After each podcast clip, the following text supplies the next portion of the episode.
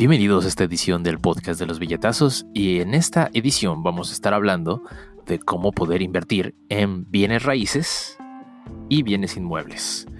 De entrada, uno se podría preguntar, ¿no? ¿Cuál es la ventaja de invertir en bienes raíces contra invertir en otros medios como pueden ser la bolsa de valores, fondos de inversión, fondos para el retiro u otras maneras de las que hemos hablado que, que se puede invertir en este podcast anteriormente? De entrada, la ventaja inicial de tener un bien raíz es que una vez que está bien administrado, es una manera segura de conseguir un retorno de inversión fijo y constante, y que normalmente va a ser mucho mayor a las opciones que tenemos en otros medios de inversión como son las famosas cuentas de alto rendimiento que dan 1% al año, o incluso dividendos en la bolsa de valores, esas empresas que dan un 4%, 3% al año de lo que invierta uno en ellas. Cuando uno invierte en bienes raíces, normalmente el, lo que le dicen cash on cash return, quiere decir cuánto ganas por el dinero que metes, está en lo de los 8, 9, 10%.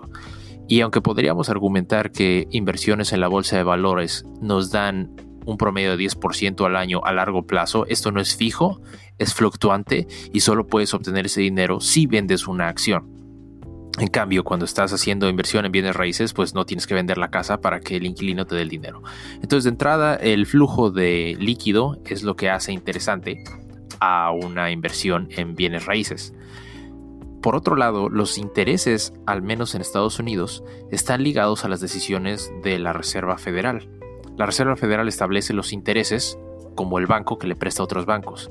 Entonces, dependiendo de la cantidad del interés que dependa o que ponga la Reserva Nacional, es cómo van a ir los intereses de las tasas hipotecarias de los bancos.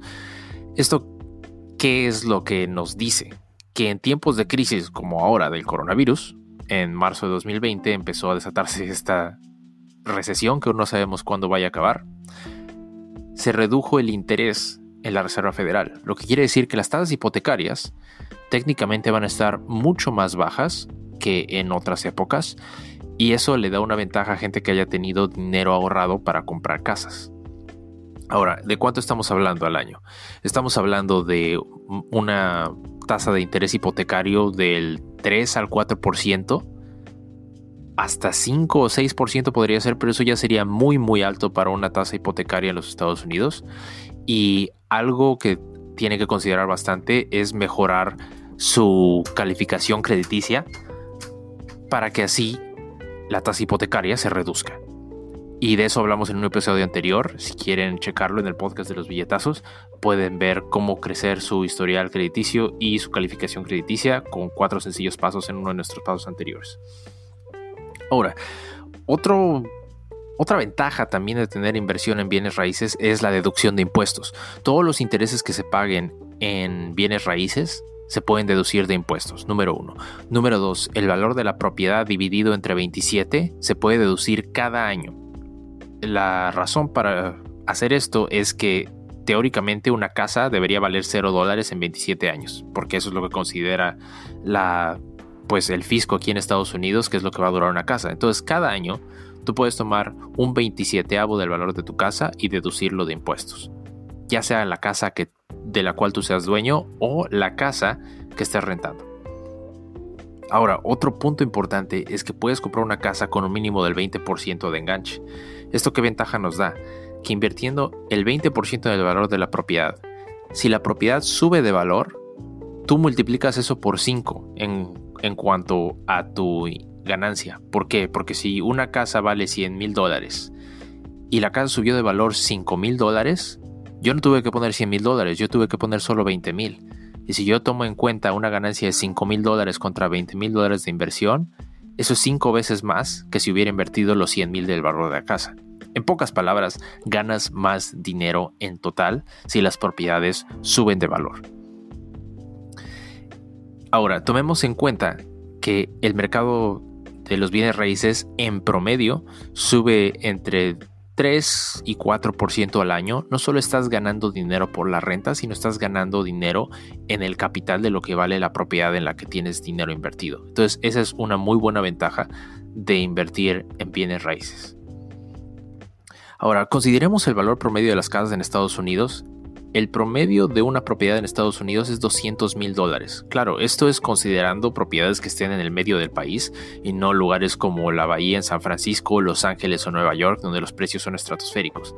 Pero considerando que puedas comprar una casa en un lugar donde el valor sea en promedio de 200 mil dólares, estamos hablando de que se necesitan por lo menos 40 mil dólares o el 20% para dar un enganche y comprar una propiedad.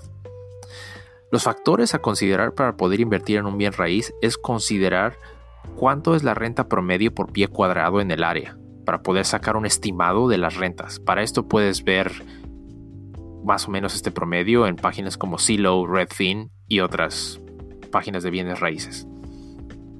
A esto habría que restarle el costo de una hipoteca, impuestos de, pues de bienes raíces, el impuesto predial y costos de asociaciones de colonos o lo que se llama el HOA. Y además el seguro sobre la propiedad. Si a todo esto puedes ver que le estás sacando un 6 o un 7% sobre el valor de tu inversión, es decir, del valor del enganche, esto es una muy buena inversión. ¿Por qué? Porque estás ganando el valor de lo que ganarías invirtiendo en la bolsa sin las fluctuaciones. Si tú consigues tener un inquilino y hay un contrato, eso es algo que se va a pagar constantemente y seguro cada mes. A menos que tengas un mal inquilino, pero en otro podcast podemos hablar de cómo conseguir buenos inquilinos.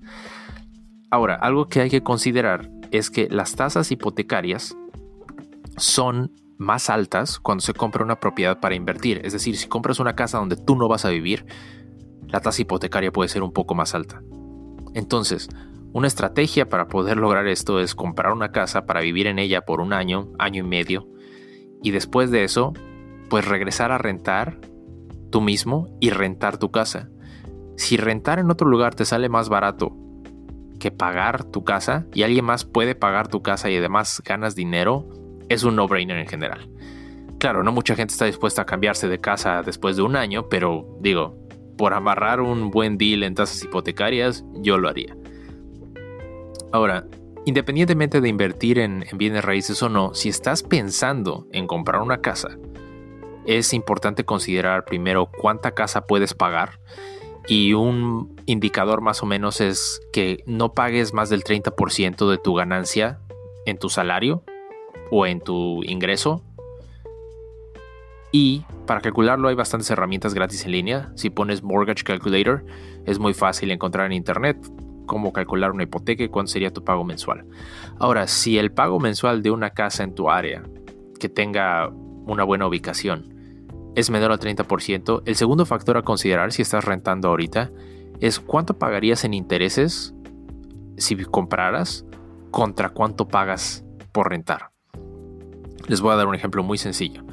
Digamos que son mil dólares de renta lo que están pagando al mes. Pero si en la casa donde ustedes van a vivir van a pagar 1.500 dólares por vivir en esa casa, parecería que estás pagando 500 dólares más. Pero si realmente estás pagando mil dólares al capital de la casa y 500 en interés, quiere decir que realmente estás gastando 500 dólares que nunca vas a volver a ver, pero el resto de los mil dólares los estás invirtiendo en tu casa. Entonces, por eso hay que comparar los intereses del pago hipotecario contra el pago de la renta actual para poder evaluar si vivir en una casa o comprar una casa vale la pena contra rentar. Ahora, si compras una casa para vivir en ella temporalmente y después regresar a rentar para poder invertir en esa, en esa propiedad rentándola, pues valdría la pena que mientras vivas en esa casa pues le saques jugo y para esto puedes hacer rentas como Airbnb. Entonces la estrategia que yo he seguido es compra una casa, vive en ella, ponla como Airbnb y luego salte de la casa y ponla a la renta total de una manera en que te dé ganancias.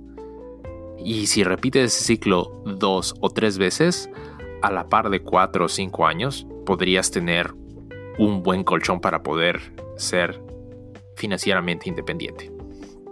Ahora, es una realidad que no todos podemos ahorrar tanto como para comprar una propiedad, pero hay alternativas.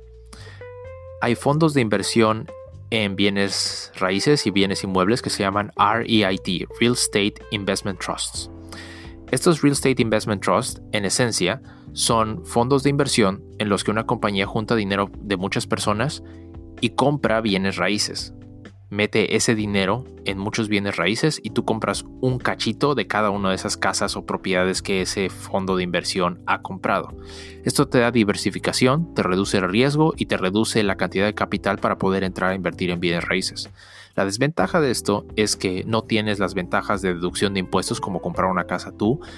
Y número dos, el retorno de inversión va a ser más bajo que si tú invirtieras en una propiedad de manera personal. Pero es una, es una opción si no se tiene suficiente capital para comprar una propiedad. Y esto se puede hacer por brokers como Ameritrade o uh, Fidelity. Hay muchos brokers que pueden ofrecerte esas opciones. Otra alternativa es tomar páginas como Roofstock, que es techo stock, roofstock.com, que lo que ofrecen es que tú puedes invertir en un pedazo de una propiedad. Es una manera de hacer como crowdsourcing entre cuatro o cinco personas, agarran y dicen yo voy a comprar 20% de esta propiedad, 20% de esta propiedad, y tú eres dueño de un 20% de una propiedad.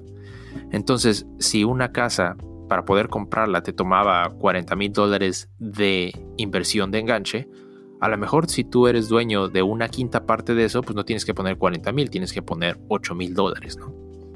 Entonces, esas son dos alternativas para poder invertir en bienes raíces que aún así te pueden dar buen retorno de inversión. Y lo que a mí me gusta de Roofstock es que te muestra las propiedades, te muestra un valor de la propiedad a lo largo del tiempo y te hace un cálculo de cuánto podrías ganar en automático con la renta, menos la hipoteca, menos el seguro, menos gastos de asociación de colonos y un porcentaje de tiempo en el que consideren que no vayas a tener inquilino de acuerdo a la historia que haya tenido esa propiedad. Entonces Roofstock es una muy buena página para poder comenzar a invertir en fracciones de bienes raíces. Y bueno, llegamos al final de este episodio. Si les gustó, por favor suscríbanse al grupo de Facebook del podcast de los billetazos. Estamos en Twitter como at billetazos, estamos en Instagram como billetazos podcast. Y si les interesó este tema de los bienes raíces, en el próximo episodio vamos a hablar de cómo conseguir buenos inquilinos para asegurarse que esa inversión sea segura.